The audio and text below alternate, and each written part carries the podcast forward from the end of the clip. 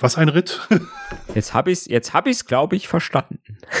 Das ist gut. Dann fangen wir doch noch mal von vorne an. Lieber, jetzt machen wir den Test, ne? Erklär doch mal. Ja, genau.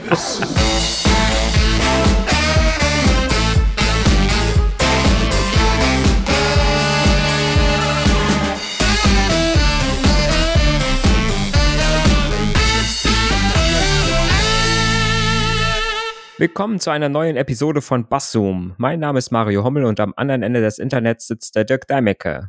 Juhu. Hallo, grüß dich, Dirk. Ja, in der heutigen Folge werden wir wieder etwas technischer. Wir haben ein technisches Thema ähm, und zwar behandeln wir heute das Buzzword Container.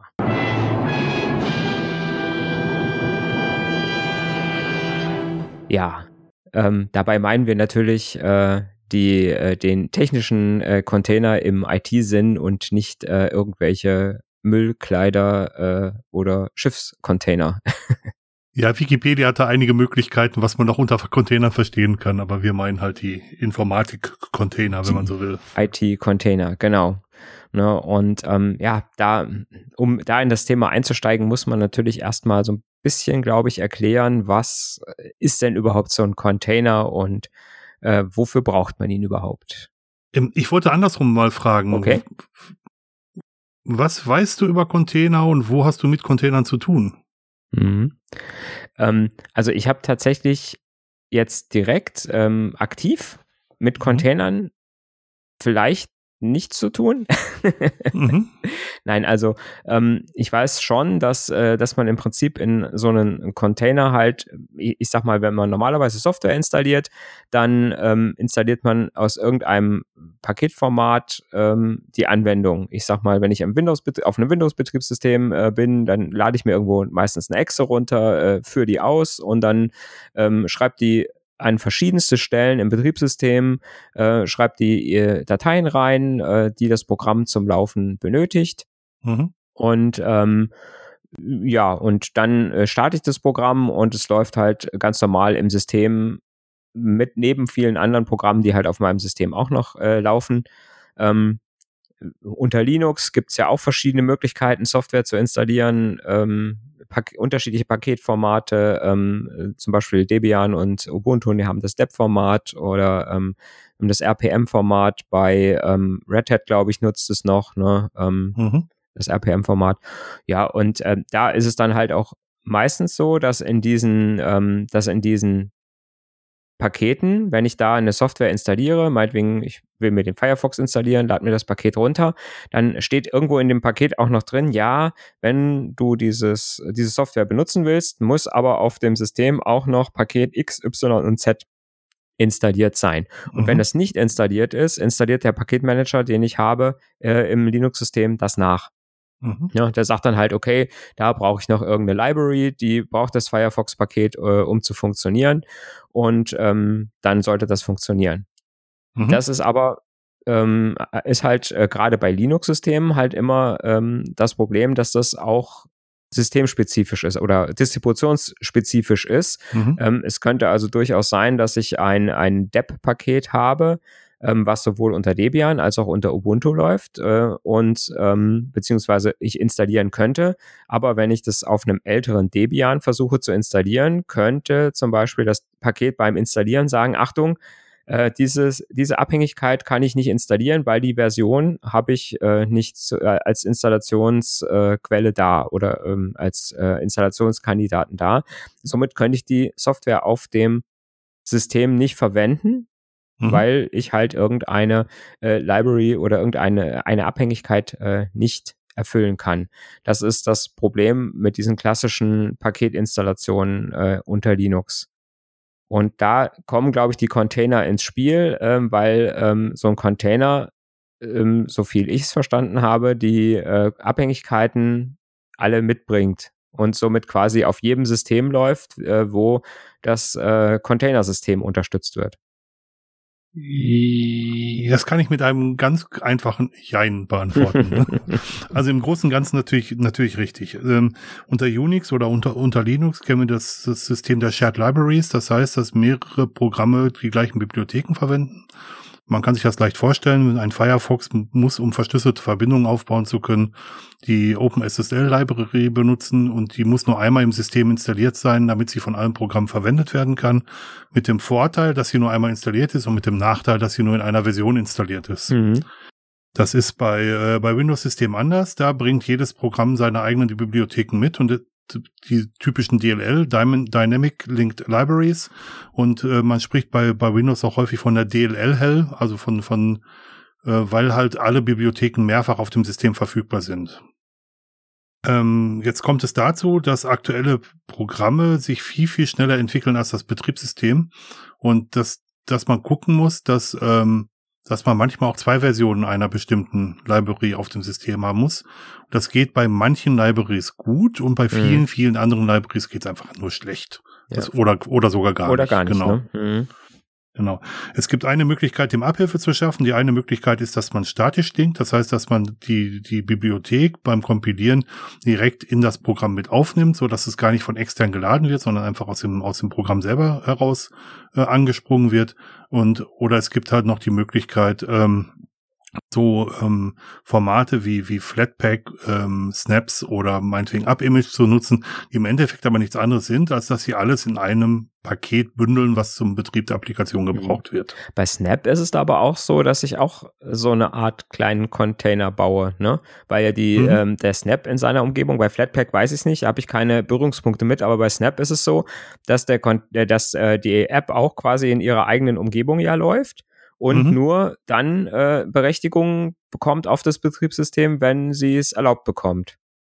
Das ist korrekt. Das ist sowas wie Container, aber ich wollte das Wort Container mhm. nicht, nicht, verwenden, um jetzt keine, keine ja. Begriff, Begriffsverwirrung zu verwenden. Das ist bei Flatpak im Endeffekt nicht, nicht groß anders. Mhm. Ähm, und ähm, da gibt es aber auch noch Bibliotheken, die geteilt vorhanden sind, tatsächlich. Zum Beispiel so Desktop-Bibliotheken, um grafische Darstellungen zu machen mhm. bei Snaps. Sind das dann die aus, der, aus dem, aus dem Ursystem? Die da benutzt werden? Oder sind das diese, weil es gibt ja bei Snap auch so, so einen gemeinsamen äh, Pool an, äh, an Software, den quasi alle Snaps mitbenutzen? Genau, also es gibt ähm, für Snaps einen extra Pool von, mhm. von Bibliotheken, die benutzt werden. Ja. Ich stecke aber da jetzt nicht so wahnsinnig mhm. tief drin, muss ich gestehen. Mhm. Also ich benutze genau ein Snap und das ist meine Aufgabenverwaltungs-App und ansonsten benutze ich Flatpaks, weil die deutlich schneller starten.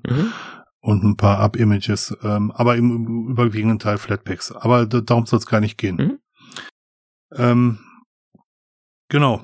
Und man hat jetzt halt die Aufgabe, genau das, was du sagst, dass man alles, was eine Applikation braucht, irgendwie zusammenpacken muss. Und man möchte, wenn möglich, deswegen keine virtuelle Maschine aufbauen müssen dafür. Das wäre ja die Alternative, ne? Genau. Dass ich, dass ich sage, ich habe ähm, eine bestimmte Software, die läuft halt nur unter Ubuntu 20.10, also in der neuesten mhm. Version. Aber ich möchte ähm, eigentlich auf meinem stabilen Debian bleiben mhm. und würde dann quasi nur für diese Software eine komplette virtuelle Maschine aufsetzen, auf der nur diese Software läuft.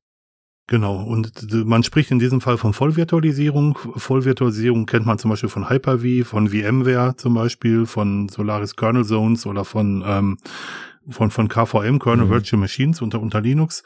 Ähm, das große, große Ganze ist so, dass in der virtuellen Maschine ein ganz eigenständiges Betriebssystem läuft, dass dem einfach nur virtuelle Hardware vorgegaukelt wird. Und das Betriebssystem, was darin läuft, bringt den eigenen Betriebssystemkern mit, eigene, eigene Devices und, und ähm, eigene Verbindungen nach draußen. Mhm. Es ist also im Prinzip nichts anderes als ein volles Linux-System, was einfach nur in einem, in einer virtuellen Hardware läuft, wenn man so will. Ja, ja. ist im Prinzip, als wenn ich einen Rechner daneben stehen hätte Mhm. Ähm, ne, nur, genau. dass er halt quasi im Rechner noch mit drin läuft, ja. Genau, also das Wirtsystem gaukelt dem, dem, dem Gast einfach Hardware vor. Mhm. Und der Gast kann dann auf, mit, mit speziellen Treibern auch wieder über, auf die Hardware zugreifen. Und das würde ich jetzt nicht so wahnsinnig vertiefen wollen. Da können wir über, über Kernelringe sprechen, mhm. über die Applikation greifen. Und für, ähm, für vieles ist das einfach zu viel. Ja, das kann ich mir vorstellen, ne? weil ich sag mhm. mal, wenn ich jetzt nur für irgendeine kleine, klitzekleine Software ein komplettes Betriebssystem aufsetze, damit die, äh, nur damit diese kleine Software läuft, das ist ja, ähm, ne, die braucht ja dann Ressourcen ohne Ende. Mhm. Und wenn ich dann vielleicht ein System habe, auf dem ich mehrere solche Anwendungen habe und muss dann 20 oder 30 virtuelle Maschinen für 30 kleine Stücke Software laufen lassen, mhm. das wäre ja äh, Hardwareverschwendung und Ressourcenverschwendung ohne Ende, würde ich sagen, oder?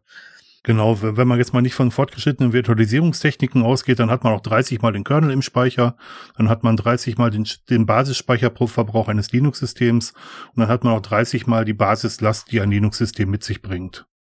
Das ist vielleicht, bei 30 ist es schon, schon, schon, sieht man schon einige Prozente, die, die das verbraucht. Aber mhm. wenn man so in Richtung 100 denkt, dann, dann wird das schon sehr, sehr eng, vielleicht auch gar nicht mehr möglich tatsächlich. Mhm. Ja. Weil, weil da die Hardware an die Grenzen kommt, exakt. Mhm. Und, und da springt dann quasi, da springt dann die Containerisierung äh, ein und macht quasi so eine Art Zwischending. Genau, äh, Containerisierung ist genau richtig Containerisierung. gesagt. Containerisierung. Genau, Beispiele für Containerisierung sind äh, lokale ähm, Solaris-Zonen, die es ab, ab Solaris 10 in Solaris gibt. Es äh, Linux LXC, was sehr, sehr lange von, von Ubuntu mitgepflegt wurde. Mit LXD und LXC gibt es als, als ähm, als leichtgewichtige Virtualisierung, so wird es auch häufig genannt, FreeBSD Jails gibt es. Und das, womit es wirklich Bekanntheit ähm, erlangt hat, ist Docker. Mhm. Ja, das äh, liest und hört man ja eigentlich überall. Ne? Oder mhm. sehr oft, wenn ich eine Software installieren will, gerade wenn es serverseitige Software ist, mhm. dann äh, habe ich als Installation, eine der angebotenen Installationsmöglichkeiten ist dann meistens ein Docker-Image äh, zu installieren. Ja, genau, das ist auch meistens im Serverbereich ähm, äh, beheimatet. Und das, was das, äh, was das so leicht macht, ist, dass der dass es nur einen Kernel gibt, der läuft, nämlich der vom Wirtssystem, dass darauf ein, ein Docker-Daemon läuft, also im Prinzip eine Server-Software, die dafür sorgt, dass äh, Container laufen können und dass alle Container, die laufen, das sind äh, innerhalb von diesem Docker-Daemon laufen, den Kernel des Wirtssystems benutzen. Mhm. Was unter anderem aber auch heißt, äh, wenn man sich so ein äh, Red Hat 7 anschaut, da ist ein Kernel 3.10 drin. Wenn man jetzt eine, äh, eine Software braucht, die ähm, Hardwarezugriff haben muss und die einen Kernel größer, größer als Version 3.10 haben muss, dass die nicht lauffähig wäre in einem Container. Mhm. Und habe ich dann auch, ähm, oder habe ich eine Abhängigkeit dann, dass das Image nur auf einer Prozessorarchitektur läuft? Also, ne, wenn ich jetzt ein 64-Bit äh, äh, ähm, ARM oder was auch immer äh, hätte, dann würde das auch nur auf, würde auch dieses Image nur auf dieser einen Kernel, auf diesem einen Hardware, also auf dieser einen Hardware-Architektur laufen. Genau. Ist also, zwar egal, äh, was es für ein, für ein Linux ist und wel, welche mhm. Distribution es ist, aber es muss diese Architektur sein es muss dieser eine Kernel sein und das, was ich gerade gesagt habe mit dem Hardwarezugriff, normalerweise installiert man Sachen, die direkten Hardwarezugriff haben, nicht, nicht in Containern. Mhm. Also um es mal so zu machen.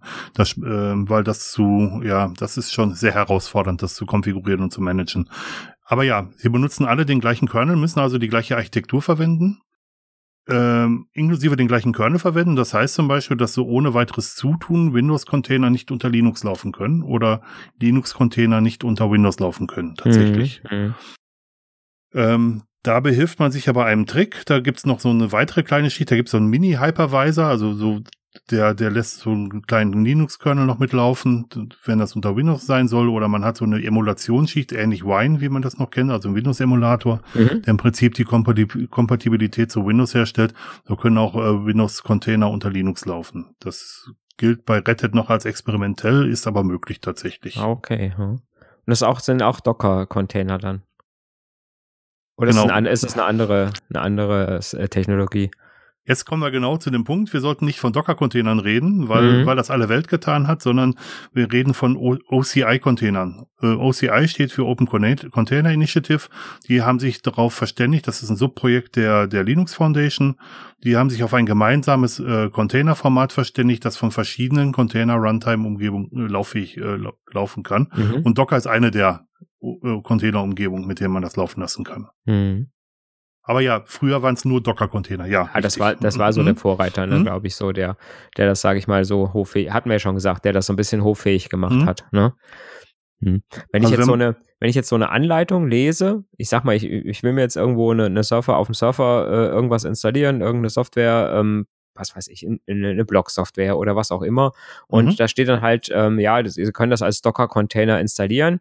Dann finde ich immer das habe ich jetzt noch nie gemacht, ähm, Mhm. aber ich finde dann immer die Anleitung, die da steht, relativ kompliziert. Da muss ich immer äh, 37.000 Befehle und Installationssachen äh, äh, ähm, in, äh, ähm, eingeben und Mhm. ähm, so richtig ist mir nicht klar, was so die Voraussetzungen sind, um jetzt so einen Docker-Container zu installieren. Also mu muss ich vorher dann quasi die, die Docker-Soft Grundsoftware installieren auf meiner Distribution Mhm. und äh, oder und äh, warum muss ich quasi oder warum kann ich nicht einfach dieses Docker-Image äh, quasi als eine Datei runterladen, äh, irgendwo hinspeichern und sagen, so jetzt Docker diese, dieses Image ausführen. Ich muss dann immer relativ viele komplizierte Bildbefehle und äh, äh, was auch immer da eingeben. Das äh, habe ich irgendwie noch nicht so richtig durchblickt. Ja. Ähm, ja, gut. Also du kannst es so runterladen und laufen lassen, das geht. Mhm. Das große Problem ist, wenn du den Container so laufen lässt, dann hat er in, in, in also ein, Image ist im Prinzip die, die, die Datei, die du runterladen kannst und wenn du sie startest, wird es zum Container. Mhm. So, so ist die, so ist die Begrifflichkeit. Ähm, von Container redet man nur, wenn das Image läuft. Und äh, in diesem Container gibt es einen ganz kleinen Bereich, der nennt sich Runtime-File-System, in dem Daten, in dem das Linux, was oder der, der, das Userland, was in dem Container läuft, Daten ablegen kann. Mhm. Und dieses Runtime-File-System wird beim Stoppen des Containers gelöscht, beziehungsweise kann man es so einrichten. Spätestens beim Reboot kann es gelöscht werden. Oder wenn, wenn gepurged wird, wird ganz gelöscht werden. Das heißt, alle Daten, die du erfasst, während der Container läuft, sind weg. Mhm. Und das bedeutet, du musst irgendwie eine Verbindung zur Welt außerhalb des Containers herstellen. Ja. Und da kommen genau diese kryptischen Befehle, von denen du sprichst, ins, ins, äh, dazu. Du musst von draußen meinetwegen ein Verzeichnis mappen, mounten, wie man das auch immer nennen möchte, einen sogenannten Persistent Storage, wo dann halt der Container seine, seine Daten äh, schreiben kann, persistieren kann, so dass sie auch nach dem Stoppen des Containers weiterhin verfügbar sind. Ah, und das ist dann natürlich individuell auf meinem Mhm. System. Und Genau. aus diesem Grund kann das natürlich nicht in dem vorgefertigten Image drin sein. Mhm. Und deswegen muss ich quasi das Image mir selber nochmal bauen mit meinen Einstellungen, zum Beispiel für dieses Mhm. äh, Filesystem oder auch mit meinen generell mit meinen Einstellungen, die die Software haben soll, weil Mhm. die kann sie ja sonst, äh, wie du schon sagst, ne, nach dem Reboot ist das alles weg und Mhm. ähm, es wäre, ich müsste einem nochmal von vorne anfangen. Das will Mhm. natürlich, will man natürlich nicht. Nehmen wir jetzt mal das Beispiel. Wir hätten den, den von dir angesprochenen Container, das Image einer Blocksoftware, egal Mhm. welche Blocksoftware das ist. Und ähm, wie deine Datenbank heißt, welcher Username, welcher Passwort auf der, welches Passwort auf der Datenbank verwendet wird, das ist ja individuell für die Umgebung, in der dieser Container läuft. Mhm. Und das muss ja irgendwo abgelegt werden, so dass es nach dem Start des Containers verfügbar ist und auch bei jedem Start des Containers verfügbar ist. Mhm. Ein Software-Update passiert nicht innerhalb vom Container, sondern durch Austausch des Containers. Das heißt, man wird einfach den aktuellen Container runterladen, startet ihn mit den gleichen Parametern wie vorher und er wird dann wieder die Verbindung zur Datenbank aufbauen und die Datenbank mitbenutzen können. Das kann er natürlich nur, wenn die Daten, die er braucht, um diese Verbindung herzustellen, die Konfigurationsdaten, nicht innerhalb des Containers sind, wo sie wegfallen irgendwann. Mhm. Bei uns laufen Container alle so, dass wir die mit minus minus rm starten, so dass die, die temporär, dieses Temporär-Filesystem gelöscht wird. Mhm. Damit erziehen wir unsere Applikationsleute dazu, dass sie darauf achten, dass wirklich alles außerhalb des Containers gespeichert wird. Mhm. Ähm, ähm, sondern dass, dass er dann, ähm, wenn der Container ausgetauscht wird, wenn eine neuere Version oder vielleicht sogar eine ältere Version gestartet wird, dass dann die Konfigurationsdaten weiterhin verfügbar sind. Mhm. Und jetzt gehen wir noch einen kleinen Schritt weiter. Man könnte Mhm. ja auch sagen, ich habe gar keine eigene Datenbank. Ich möchte die Datenbank auch in einem Container laufen lassen. Ja. Und dann kommen diese kryptischen, noch kryptischeren Befehle, diese Docker Compose Files zum Einsatz. Mhm. Mit, wo, mit dem man sagt, unter welchem, mit welchem Usernamen die Datenbank gestartet werden soll, wo die Daten der Datenbank liegen. Also die haben die Daten, der Datenbank-Container hat ja auch wieder eine Verbindung nach außen, wo er die Daten speichern soll. In der Datenbank wird ein Username festgelegt. In diesen Usernamen muss ich ja dem Applikationscontainer geben, damit er, damit er sauber starten kann. Und das steht alles in diesen Compose-Files drin, so dass ich mit einem Befehl im Prinzip meine, äh, meinen Webserver und meine Datenbank äh, starten kann. Das, hei- das, heißt, das heißt quasi, ich, ich ziehe mir quasi das neue Image mit der neuen Version hab, Mhm. und dieses Compose-File bleibt gleich, Mhm. wo die ganzen Mhm. Parameter drin stehen. Es sei denn, es gibt neue Features, Ja, ne? gut, Dann- klar. Mhm. Aber ne, äh, ich Mhm. sag mal so, einfach so vom Grunde her. Mhm. Dann starte ich das Image mit diesem Mhm. Compose-File, Composer-File Ja. und dann wird mein Image zu einem Container mit und, und hat schon meine Einstellungen alle, die ich, die ich brauche. Genau. Ja. Weil und ist dann die Datenbank, ist dann die Datenbank ein eigener Container? Genau. Oder ist das, äh, ist das quasi so, dass das in einem Container läuft? Bei, jetzt beim Snap zum Beispiel würde das ja alles in einem laufen. Mhm. Man kann alles in einem Container laufen lassen, das geht. Mhm. Äh, aber es ist guter Stil, nur einen Prozess pro Container zu haben. Das gilt insbesondere für Microservices. Deswegen heißen sie Microservices, weil mhm. sie nur ein, ein Container pro, äh, pro, also einen Prozess pro Container haben. Aber letzten Endes ist das ein virtualisiertes Linux, wenn du so willst, was durch Kernel-Mechanismen von, mhm. vom restlichen Teil des Betriebssystems, des Wirtsystems abgeschirmt wird. Und man kann das auch, auch direkt im gleichen, im gleichen Container laufen lassen. Mhm. Das geht. Ja. Das ist möglich. Aber manchmal ist es ja so, dass du meinetwegen ähm, eine, Blo eine Blog-Software hast, die von einem Blog-Software-Betreiber gemacht wird.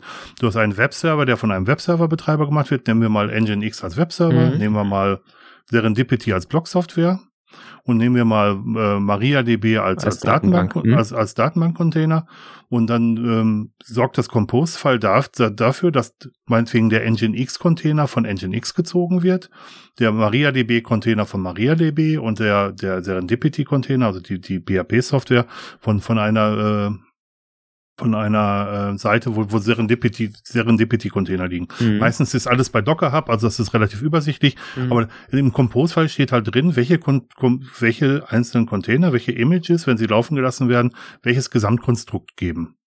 Mhm. Ach so, das heißt, ich, ich lade quasi jedes Mal mir alle, äh, alle Softwarekomponenten wieder neu runter. Mhm. Beim außer, Starten außer, des Containers. Nee, beim, nur wenn ich ihn neu, wenn ich ihn neu erstellen will, weil ähm, weil es mhm. eine neue Version zum Beispiel gibt oder weil ich eine neue Hardware habe. Genau, also du lädst den Container runter. Wenn du in dem Container eine Versionsnummer drin hast, dann wird sich der Container nicht ändern. Es ist immer der, das Image, was auf der Platte liegt, wird einfach immer wieder neu gestartet. Mhm. Aber die meisten Images, die haben diesen Tag Latest, womit mhm. man sagt, dass man immer die aktuellste Version haben will. Und da kann man beim Starten sagen, dass man nicht auf den Container im Cache zugreifen will, also der schon auf der Platte liegt, sondern dass man für jeden Start dieser Umgebung dafür sorgen möchte, dass die, dass die Sachen neu runtergeladen werden. Mhm. Ja, mhm. die Möglichkeit besteht. Aber ich kann es auch sagen, dass ich das nicht möchte. Du kannst sagen, dass du es nicht möchtest. Nur, mhm. ich, weil das wäre ja dann auch blöd, weil wenn dann irgendeine äh, Ressource nicht verfügbar wäre, in dem Moment mhm. des Startens würde ja auch meine Service nicht mehr starten.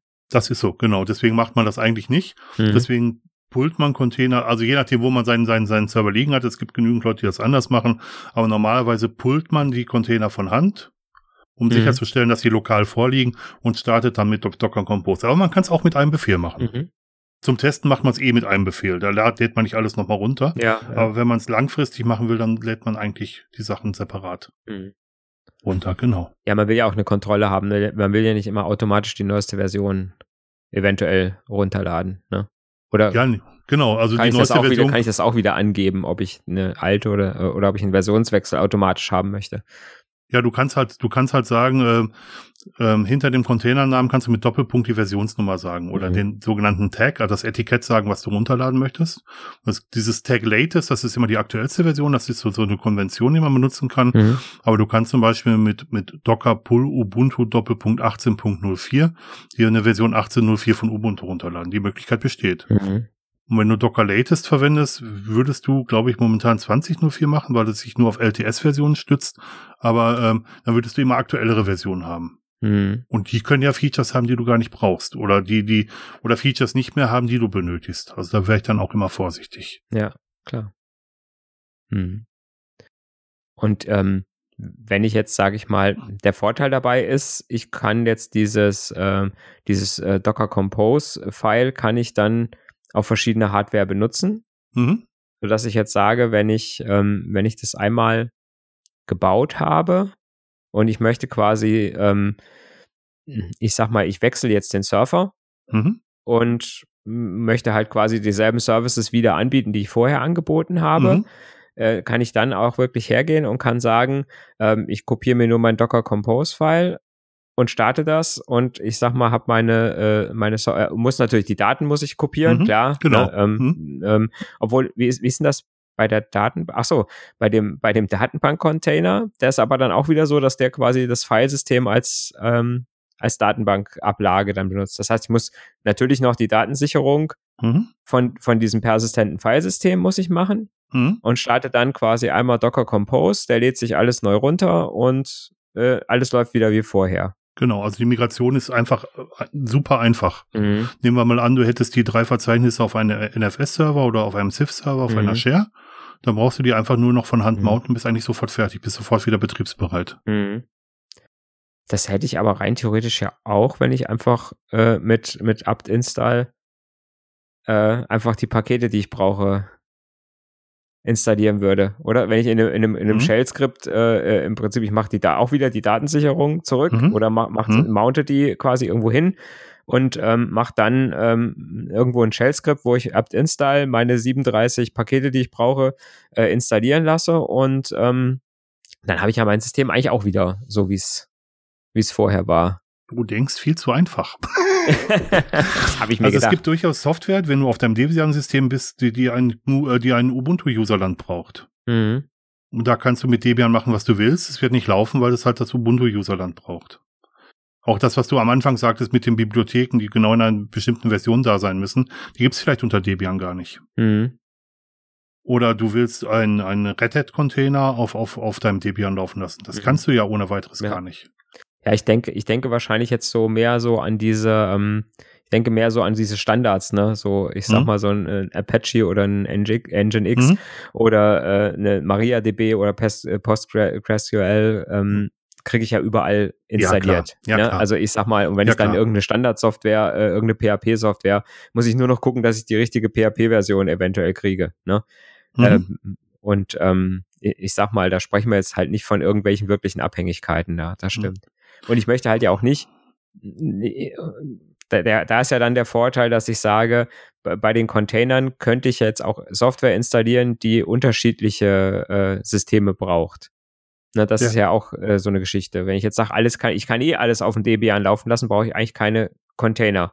Wenn ich aber sage, ich habe eine Software, äh, die, die, wie du schon sagst, Ubuntu braucht und eine braucht vielleicht irgendein Red Hat äh, Stack oder was auch immer, mhm. ähm, dann könnte ich die zusammen auf einem auf einer Maschine laufen lassen und müssen mir nicht drei Server mieten dafür, das, ne? mit exakt, unterschiedlichen exakt, Betriebssystemen hm? oder, oder mit Vollvirtualisierung eventuell sogar äh, äh, dann arbeiten. Also ich kann ein gutes Beispiel nennen. Wir setzen zum Beispiel in unserem Team Kanboard ein. Das ist eine kleine äh, Software, die ein Kanban-Board baut. Ja, äh, das habe ich auch. Kanboard benutzt mittlerweile PHP größer Version 7. Ja.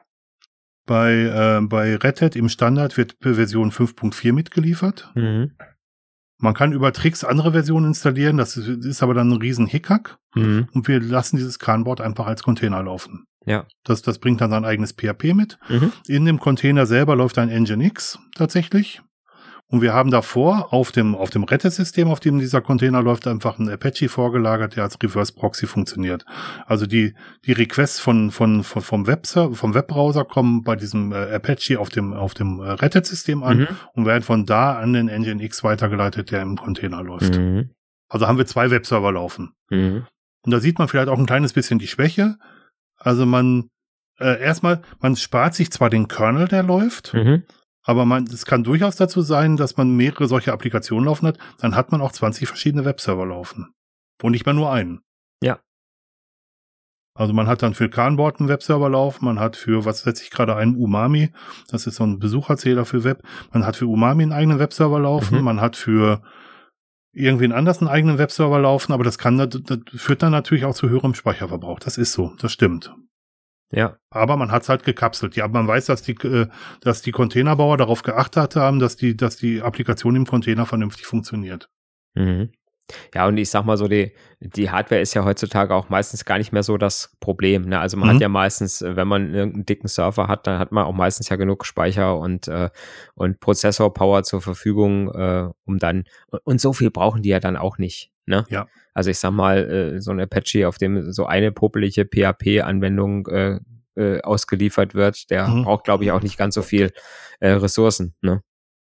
Ja, und was man auch sagen muss, wenn man einen, einen, äh, einen Ubuntu-Container zum Beispiel ich, oder einen Alpine-Container, Alpine ist ein anderes Linux, was relativ mhm. flach ist, wenn man den, den starten lässt, das ist nahezu instantan da. Also man sagt, sagt Docker ran, Container, dann ist es sofort da. Mhm. mhm. Ohne Startzeiten, weil der Kernel läuft ja schon. Ja. Das Einzige, was passiert, ist, dass die, dass die Filesysteme reingemappt werden. Wirklich gemappt werden. Das ist ein, ist ein Mount, wenn man so will. Und, und dann ist, das, ist das System sofort da, wenn der Container schon auf der Platte bereit liegt. Mhm. Also man hat da nahezu null Startzeiten, wenn man Ja. so will. Mhm. Und Ähm, die, die, ähm, die, wenn ich jetzt da meinetwegen fünf oder sechs äh, Apaches laufen habe, die die benutzen aber alle den Netzwerk, den gleichen Netzwerk-Stack, ne? Also ich, ich muss die dann auf Mhm. verschiedenen Ports wahrscheinlich laufen lassen und muss Genau. den dann per Proxy auf den richtigen Port jeweils äh, äh, um, äh, umleiten, damit ich quasi immer den Port 80 äh, ansprechen kann. Ja, man sagt zum Beispiel, dass der, dass man den, den, den, den Container startet und dass man sagt, der Port 80 innerhalb des Containers entspricht dem Port 9000, 3000, 7000, was auch immer, außerhalb des Containers. Mhm. Und weil das sehr, sehr kryptisch ist und man sowas nicht macht, setzt man dann halt vielleicht noch einen Reverse Proxy vor, damit man eine normale HTTPS-Adresse davor hat. Das, das ist so, das ist so der Hintergedanke des Ganzen. Aber ja, genauso, Mhm. genauso wie du sagst. Mhm. Ähm, man muss wissen, dass, dass das Container in Schichten aufgebaut sind. Also jeder Container besteht aus einem Basis-Image, was so, das Userland der Distribution ist, mit dem, mit dem man sich beschäftigt. x-beliebiges Linux, wenn man so will. Das Mhm. schmalste, deswegen ist es in aller Munde, ist Alpine Linux. Das hat gerade mal 5 MB. Wenn man einen Container wie, ähm, wie äh, CentOS hat, dann sind wir bei über 100 MB und bei Ubuntu sogar an die 200 MB für den Basiscontainer. Und darauf lässt man dann ver bearbeitet man mit verschiedenen Schichten und legt andere Filesysteme drüber und die oberste Schicht gewinnt immer. Mhm. Und die, äh, ich sag mal, diese Basisschicht, da ist es alles außerm Kernel. Ja, also da alles das, was der, was der, was der Basis-Image-Hersteller baut, also quasi das Userland von Ubuntu ohne den Kernel. Genau. Mhm. Genau. Und dann, was ich, wenn ich einen Container baue, als allererstes mache, ist, dass ich als ersten Befehl in diesem laufenden Container, also wenn, das sind diese Docker-Files oder Docker-Compose-Files, von denen wir gerade gesprochen haben. Als allererstes lasse ich zum Beispiel ein, ein äh, Yum-Update oder ein Up Update, Up Upgrade laufen, damit ich die Pakete des Basiscontainers auf den aktuellen Stand bringe. Das ist ein weiterer Mhm. Filesystem-Layer, den man oben Ja. drüber legt, quasi. Das heißt, du, du, ähm, du springst quasi in den, in den Container rein und Mhm. machst in dem Container ein, äh, äh, ein Update, ein System-Update. genau. Und ähm, ist das dann persistent? Ähm, Weil du Nein. sagst, weil, ne, wir hatten ja genau, wir Nein, hatten ja die Geschichte, ne, das ist nach dem Reboot wieder weg, so nach dem Motto. Nein, aber Docker Compo äh, bei Docker Compose Files fallen am Ende andere Container wieder raus. Mhm. Also sprich, ich lasse das alles laufen und ich sage am Ende, dass das, was ich da gemacht habe, exportiert werden soll als neues Image. Also so, so, so entstehen Applikationscontainer. Wenn wir jetzt das Beispiel mit, mit dem Webserver Mhm, nehmen, mhm, mhm. dann sage ich zum Beispiel als allererstes als untersten Layer mache ich ein Up Update, Up Upgrade oder ein Yum Update, Yum Mhm. Äh, wie auch immer, oder APK Update, was auch immer das, das Basisbetriebssystem ist. Mhm. Und im nächsten Befehl installiere ich mit den Paketmitteln, mit den Mitteln des, ähm, des Betriebssystems ein, äh, ein Apache, Nginx, Caddy, was auch immer für einen Webserver ich haben möchte. Mhm. Und wenn ich damit fertig bin, dann lösche ich die Caches. Also ich versuche das alles zu bereinigen, was ich da gemacht habe, damit möglichst, möglichst wenig Temporärdaten sind. Und dann sage ich, ich exportiere das, was ich da gemacht habe, als neues Container-Image. Mhm. Und stelle das zum Download bereit als Nginx-Image Ja. unter Ubuntu zum Beispiel. Genau. Das kannst du aber nur machen, wenn du jetzt selber den, wenn du das Image selber baust oder den Container selber baust. Mhm. Wenn du jetzt einen fertigen runterlädst aus dem Internet, geht es nicht. Dann ist das ja schon fertig. Oder? Ja, genau, dann, dann haben Leute vor mir das schon getan. Mhm. Ich könnte den natürlich auch noch weiterhin verändern, also in dieses Runtime-File-System verändern, aber das wäre dann nicht persistent oder ich müsste es dann nochmal exportieren. Das, das, die Möglichkeit besteht natürlich auch. Wird Das aber, geht- eigentlich, wird aber eigentlich nicht gemacht. Also Mhm. ich wüsste, ich wüsste Ja. nicht, dass es gemacht wird. Aber ich sag mal, ist das, äh, wie ist das, wenn ich jetzt sage, wenn ich jetzt so, ein, äh, so eine Software als, als Docker-Image runterlade oder äh, Mhm. quasi diese Installationsanweisung befolge, die ich da habe, Mhm. dann äh, nehme ich doch quasi ein fertiges Image oder baue ich da auch selber? Nein. Also und die, die Leute, die bei uns Container auf OpenShift betreiben, das ist so eine, so eine Verwaltungsplattform für Container, die Mhm. bauen sich ihre Container selber, weil die auch selber programmieren und selber Ja. Programme erzeugen, die sie in Mhm. Containern laufen lassen wollen. Mhm.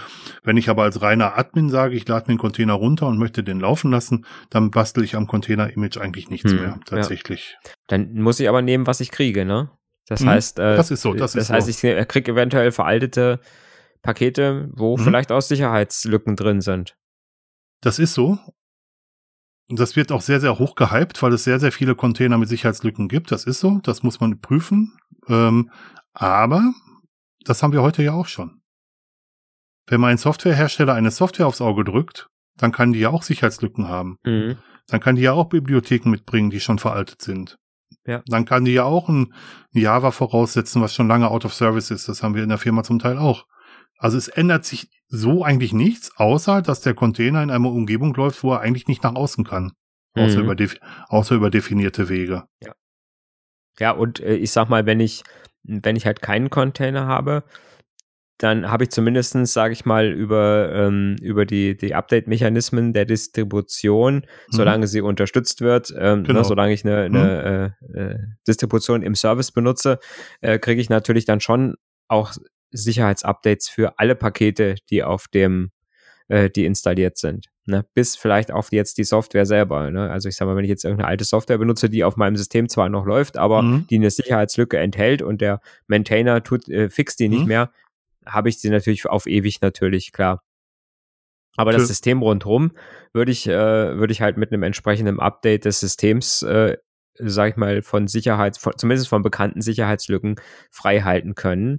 Äh, mhm. Während halt, wenn ich so einen Container dann drauflaufen habe, der läuft halt, so, solange er nicht aktualisiert wird, mit dem alten Paket mit der Sicherheitslücke weiter. Genau, und im schlimmsten Fall könnte jemand in den Container einbrechen. Das mhm. ist das, das ist genau richtig, ja. Aber dann Aber, nur in den Container. Ja. Der kommt nicht raus dann. Es gibt ein paar ähm, Escape-Varianten, wie, wie man aus dem Container rauskommt, aber wenn man das sauber betreibt, gibt es eigentlich relativ schwierig, ist relativ schwierig auszubrechen. Mhm. Ja. Deswegen soll man einen Container auch nicht im Root-Kontext laufen lassen, sondern im User-Kontext, dass wenn jemand mal ausbrechen könnte, er als, als User auf dem System landet und nicht als, als Root. Das mhm. wäre noch wichtig. Ja.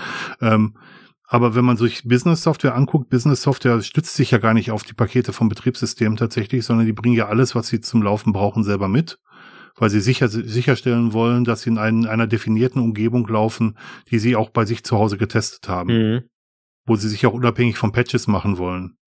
Und diese Software, die da installiert wird, das ist wirklich meistens Business-Software, die kommt zum Teil mit so alten Bibliotheken, dass, dass, äh, dass, dass man eigentlich weglaufen möchte gerne. Hm. Ja, ist klar, ne, weil stable, ne? Hm. Am besten genau. äh, Internet Explorer 11. hm. Ja, genau solche Sachen. Also Software, die aus der aus den Paketquellen der der Distribution kommt, die ist in der Regel aufeinander abgestimmt und das ist, stellt man sicher, dass äh, dass die Software bei, bei Patchings auch weiterläuft. Mhm. Das, das leisten die Distributionen. Ja. Aber Software, die von außen reinkommt, die, die sich an diesem Paketmechanismen vorbeischleicht, die, die ist halt nicht zwangsweise genauso. Mhm. Ja. Das ist ja auch, das ist ja tatsächlich auch so diese Kritik an, äh, an Snap, äh, an Snaps, mhm. ne, dass man da halt auch sagt, da habe ich halt auch genau diese Vorteil, dass das halt ein, ein Hersteller von der Software halt nicht 50.000 verschiedene Paketformate bereitstellen muss von seiner Software, äh, mhm. äh, ne, wo er sagt, ich habe sowieso nur bei Linux einen Marktanteil von 3, 2, 1 Prozent mhm. äh, und äh, wenn ich die jetzt, jetzt muss ich auch noch äh, sage ich mal, wenn ich diese Leute, die das benutzen, bedienen will, muss ich auch noch nicht nur eine Installationsdatei runter äh, bereitstellen, mhm. sondern auch noch 15 verschiedene, damit ich auch wirklich jede Dis Distribution treffe. Ne? Mhm. Und da ist natürlich der Ansatz von Snap ist ja dann schon äh, irgendwie äh, cool, äh, wenn man sagt, gut, dann muss die Distribution muss nur noch Snap unterstützen und dann mhm. äh, funktioniert meine Software halt äh, so oder Flatpak, ja, ist egal. Spielt ne? keine und, Rolle, ja genau. Es gibt ja tatsächlich auch äh, jetzt schon ein paar Firmen, die das tatsächlich auch aktiv nutzen, wie zum Beispiel äh, Spotify, ne? Ja. die äh, offiziell also äh, den den Snap pflegen äh, von ihrem neuesten Client. Und da habe ich natürlich den Vorteil, äh, wenn ich den Snap nutze, kriege ich auch immer die aktuellste Spotify-Version, egal welches äh, Ubuntu ich jetzt gerade benutze oder Kubuntu oder äh, mhm. was auch immer, welche Distribution auch immer äh, der Snaps, äh, Snaps unterstützt. Mhm. Und ähm, ich sag mal, das sehe ich schon, sage ich mal, als Vorteil an, aber natürlich habe ich auch da wieder, ähm, wenn die, wenn die Leute von Spotify äh, sagen, ja, das läuft alles super mit diesem alten, äh, mit dieser äh, alten glibc-Version, die 37 äh, Sicherheitslücken hat, äh, aber äh, es läuft halt, dann lassen wir das halt auch so laufen. Ne? Solange es läuft, geht's, weil mhm. es sind ja nur drei Prozent Benutzer.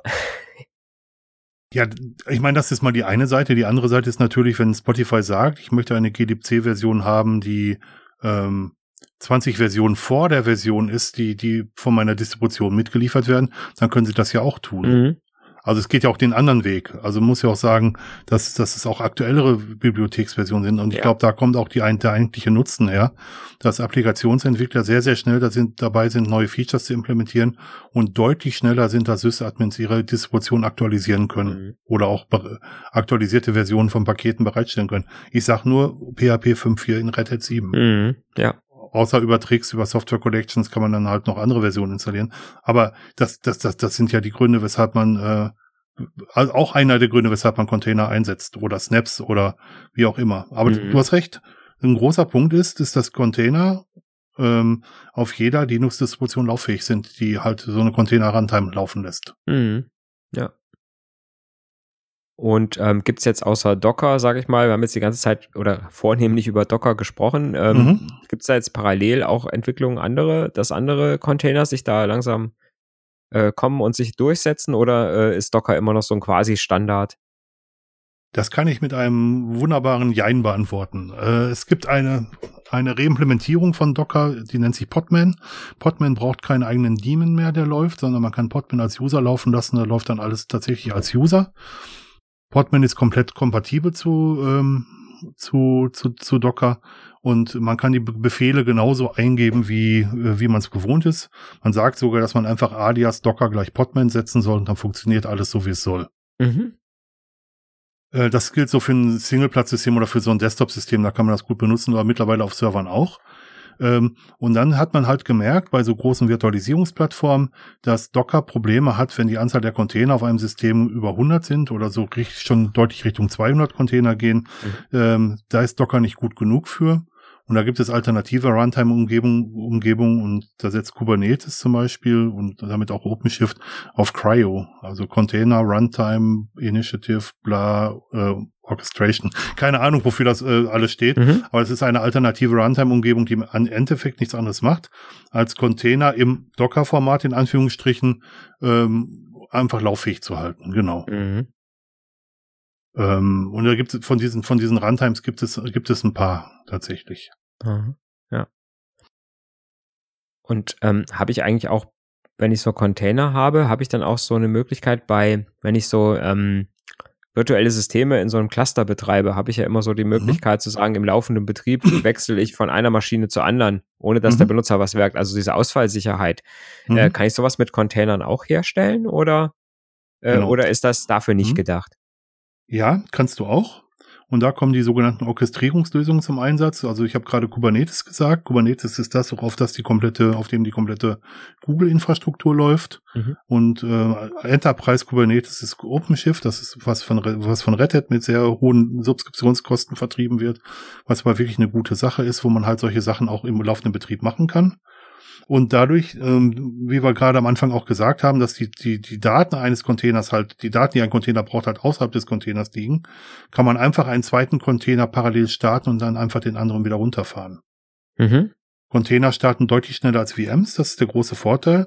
Und wenn man die Applikation die so designt, dass sie active-active laufen kann, also dass äh, zwei Container mit der gleichen Software laufen können und sich meinetwegen die Last teilen, dann kann man einfach den zweiten Container, einen dritten Container, einen vierten Container starten und einfach auch wieder Container vorne abräumen. Die Möglichkeit besteht, ja. Und laufen die auf dem gleichen System dann oder auch können die auch auf verschiedenen Systemen laufen? Die laufen auch auf andere, auf verschiedenen Systemen und äh, die die Runtime-Umgebung, das das die Orchestrierungslösung, so, so sagt so sagt man dazu, die sorgt dafür mit einem HA-Proxy, mit einem mit einem ähm, hochverfügbaren Proxy, dass die Requests, die reingehen, an die Container weitergeleitet werden, dass halt alle auch gleich ausgenutzt werden. Ja, das ist so. Mhm.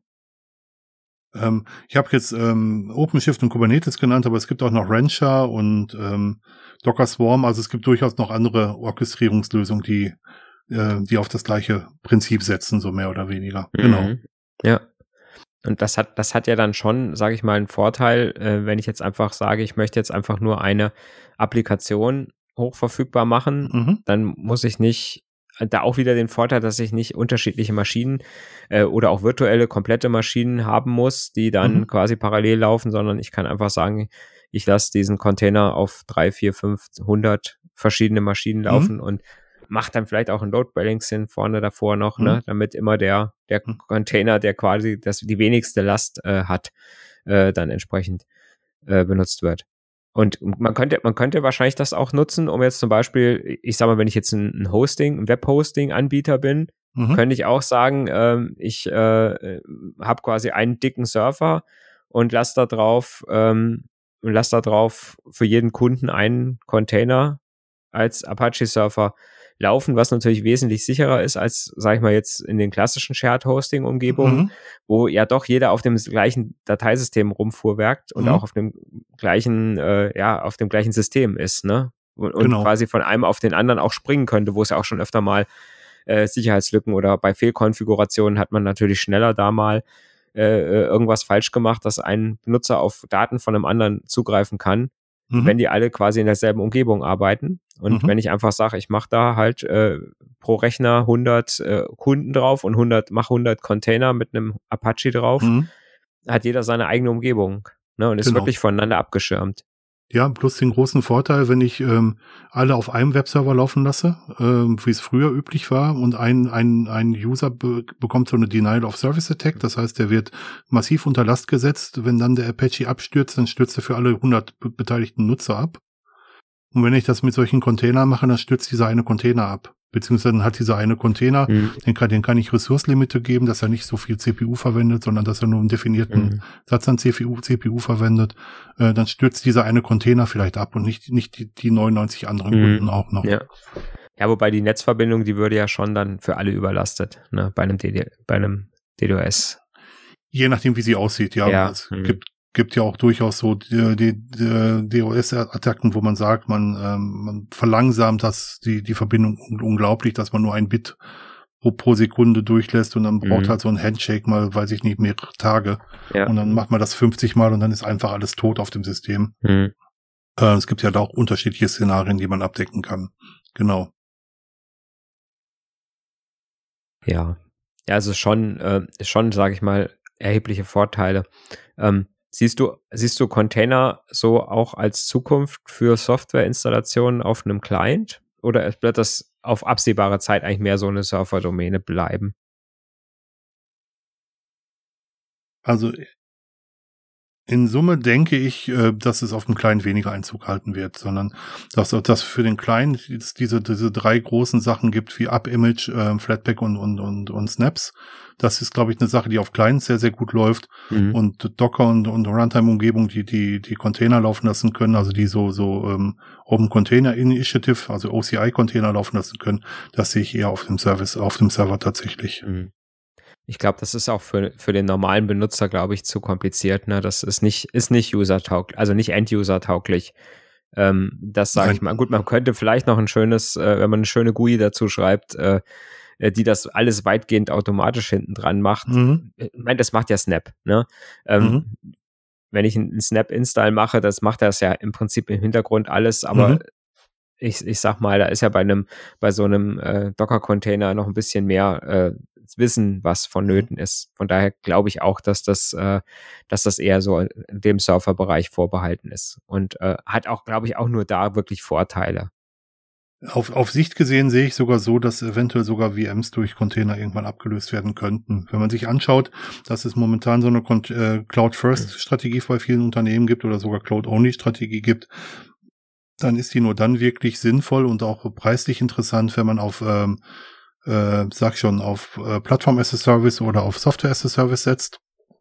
Und bei Plattform as a Service und Software as a Service sehe ich ganz klar Container ganz weit vorne. Mhm. Also beim Anbieter, so dass ein Anbieter beispielsweise, wovon wir gerade sprachen, einen WordPress-Container anbietet oder äh, einen Postgres-Container, den man dann einfach zusammenklicken kann, die man zusammen verdrahten kann, wo man eine Konfiguration macht, wo man dann einfach mit, mit drei oder vier Klicks sein eigenes Blog zusammengeklickt hat. Mhm. Das, das kann ich mir sehr, sehr gut vorstellen, tatsächlich. Ja. Ja, und wenn ich, ähm, ich sag mal, ich brauche ja auch, sage ich mal, in sehr, sehr, oder in, in der überwiegenden Zahl der Fälle brauche ich äh, so eine virtuelle Maschine ja auch nur wirklich, um eine bestimmte Aufgabe zu erfüllen. Mhm, ja, mhm. und die Aufgabe wird meistens durch ein oder zwei oder drei Softwarepakete erfüllt. Äh, und dann ist der ganze Rest ist eigentlich ja immer nur Overload. Ne? Und von daher ist das, denke ich, auch eine schlanke Möglichkeit. Mhm. Also, ähm, und ich krieg wahrscheinlich mehr Container auf einen, auf eine äh, physische Hardware drauf, als ich virtuelle Maschinen drauf kriege. Ja, das ist so. Und ähm, also gen genauso wie vermutlich bei euch auch, setzen wir bei, ähm, äh, haben wir die VMs nahezu sortenrein. Das heißt, eine Applikation bekommt eine VM. Mhm. Und es ist, ähm, es kann sein, dass, dass die Applikation, die darauf läuft, mehrere Services startet, die sie benutzt, um, um ihre Applikation bereitzustellen. Aber es ist selten eine zweite Applikation auf der gleichen VM unterwegs. Mhm. Und das wäre so ein typischer Docker-Anwendungsfall tatsächlich, wo, wo, wo man einen Vorteil durch Docker hätte, tatsächlich. Ja. Genau. Äh, ich habe jetzt Docker gesagt, aber durch meinte eigentlich Container. Ja. Wo man ja. Vorteil durch Container hätte. Mhm. Genau. Ja, aber es ist genau der Anwendungsfall, von dem du sprichst. Also ich sehe das, sehe das ganz genauso. Hardware werden wir trotzdem immer brauchen. Auch wenn die alle sagen, dass man, ähm, wie heißt es, serverless unterwegs ist. Das braucht immer noch irgendwelche Server im Hintergrund. Genau. Ja gut, irgendwo muss, irgendwo muss das Kram ja drauf laufen. Ne? Also irgendein ja, genau. Prozessor muss ja da sein. Aber ich selber habe die Hardware vielleicht nicht mehr in der Hand, sondern ich benutze nur noch Services, die auf der Hardware laufen. Ja gut, ich meine, das, äh, das haben wir ja, sage ich mal, bei Cloud äh, sehr ausführlich besprochen, ne, bei unserer Cloud-Folge. Mhm. Ähm, wer das nochmal nachhören will, können wir, glaube ich, auch mal verlinken in den, äh, mhm. in den Show Notes. Ähm, dass man halt äh, heutzutage halt nicht mehr so eine ganze Maschine, sondern halt tatsächlich nur noch sagt, ich brauche jetzt mal einfach ein Apache mit äh, PHP-Version mhm. sowieso und eine MySQL-Datenbank.